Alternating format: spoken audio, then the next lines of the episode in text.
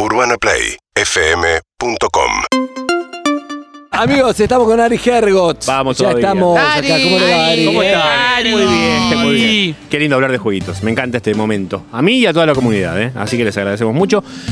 Desde el momento, desde la primera columna yo les mencioné un juego.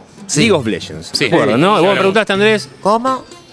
League of Legends. También conocido como LOL o LOLcito. ¿Sí? Anoten. Eh, les voy a contar esta breve historia.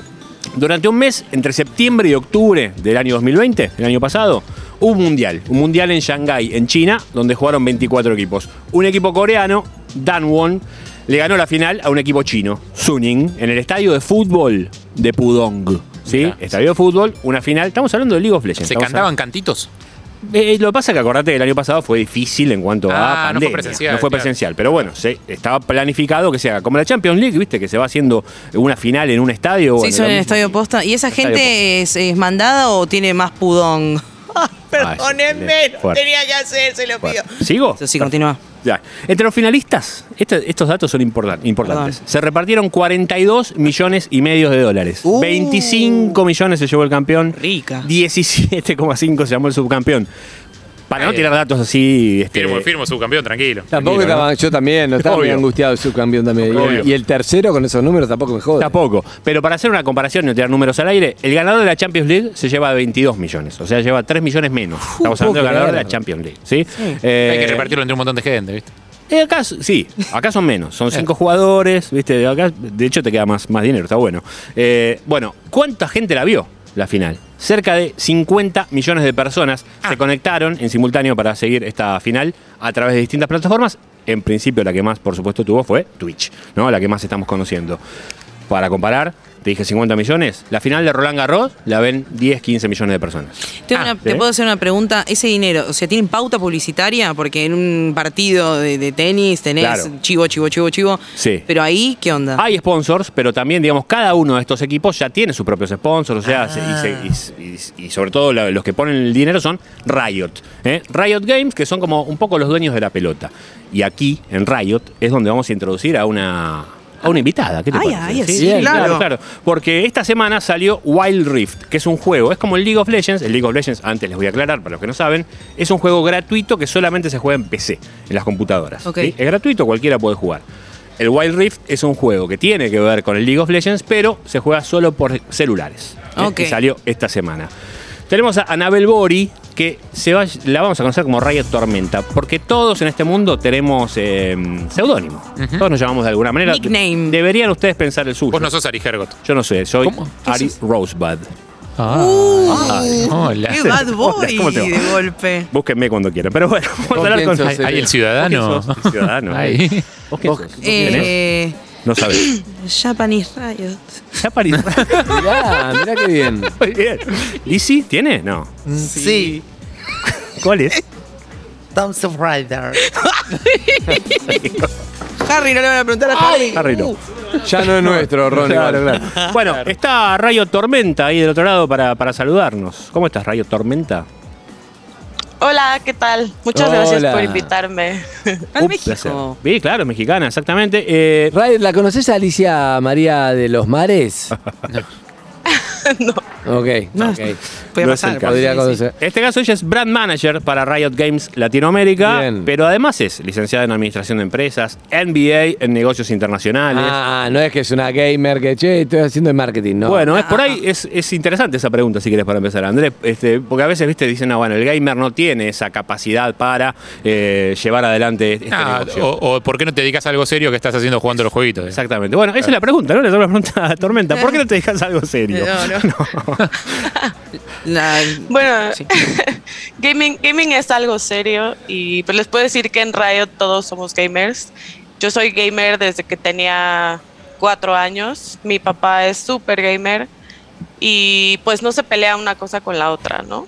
Yo creo que sobre todo en un mundo en el que la industria del entretenimiento está siendo superada por los videojuegos, pues más, más que nunca hoy es bueno tomarse esta industria en serio. ¿Cuáles fueron tus primeros juegos, los de la infancia?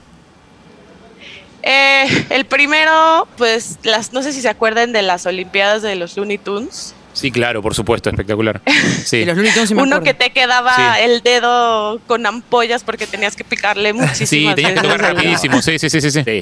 También sí, para sí. los nuestros, para nuestra, para los que tenemos más de 40, le dábamos en, en los fichines, le dabas, ta, le tenías que pegar a los, a los botones, Y rompías los terminabas con tendinitis, claro, con el bracito todo dolido. Claro.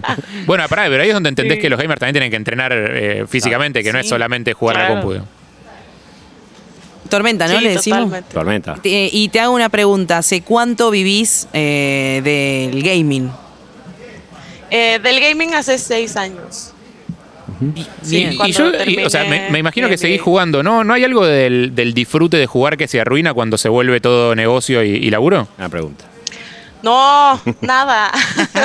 Yo sigo jugando. De hecho, de las primeras cosas que te dicen cuando entras a Riot es acá jugamos mínimo una vez al día y jugamos no nada más nuestros juegos, jugamos otros juegos, también jugamos juegos de mesa y sí, a veces da menos tiempo de hacerlo, pero yo cada que tengo oportunidad pues vuelvo a aquello que, que me gusta tanto. Algo que tiene League of Legends y que por ahí otros juegos no tienen tanto es esta comunidad también de, de chicas, ¿no? Jugando. Este, Sí, habíamos hablado de ese tema, como Claro. que no, no- hay, hay unos temitas ahí. Exactamente. Bueno, queremos, queremos saber un poquito de eso, Tormenta. ¿Cómo es para unas chi- para las chicas jugar? Primero se. ¿Es mixto? gaming- Sí, por supuesto que es mixto. Después, si querés el competitivo es, es otra cosa. Después podemos preguntarles por qué se dividen entre chicas y chicos. Aunque en general lo que es este.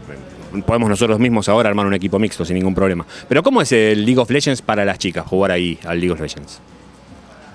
Pues es como, sí es, sí es un ambiente difícil eh, y lo que, lo que hace una como mujer, al menos al momento de jugar, pues no llegas y anuncias que, que eres mujer, ¿no? Claro. Simplemente llegas y juegas como Bueno. cualquier otro jugador. Nosotras pues eso es lo que buscamos, esperamos que nos tomen en cuenta como a cualquier otro jugador. ¿Y por qué pensás que hay tanta resistencia del lado de las ligas más profesionales?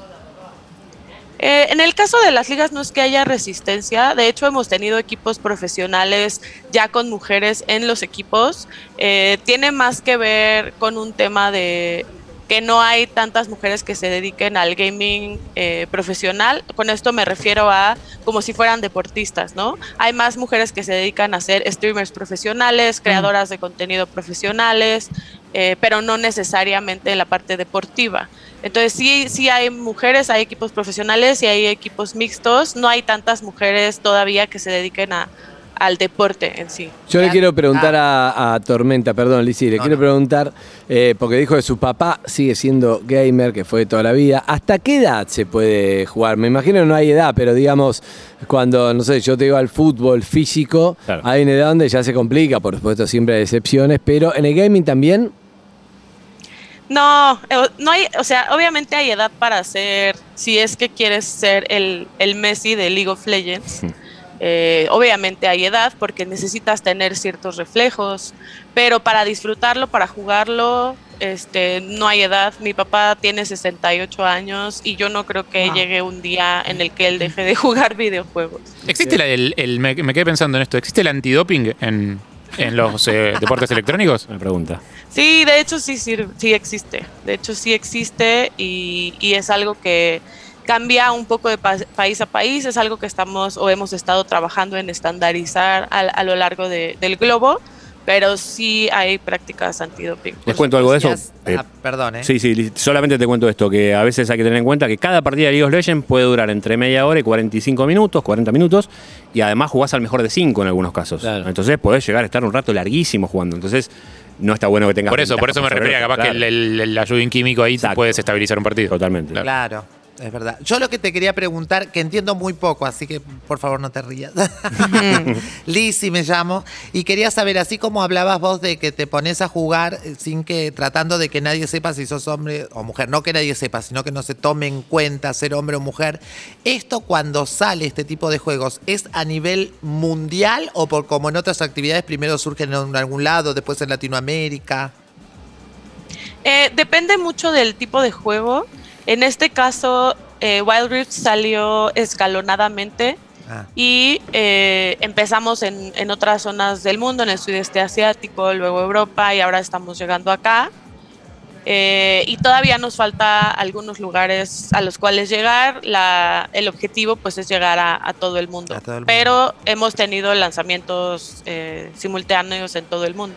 Para contarles el lanzamiento, o sea que fue sorpresivo. Lo, lo- eh, eh, dejaron como que la comunidad se vaya avisando a través de Twitter. ¿eh? Así Qué que eso fue muy Todo importante. boca en boca. Claro, exactamente, y, y tuvo Tweet a un lanzamiento maravilloso. La última, si querés, le quiero preguntar, Dale. ¿cómo conociste a tu marido, Tormenta? Contanos. Es muy íntimo. Ah, sí.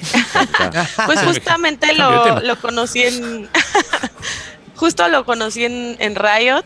Eh, yo acababa de terminar mi MBA, acababa de regresar de hacer un internship en, en Shanghai con Riot también.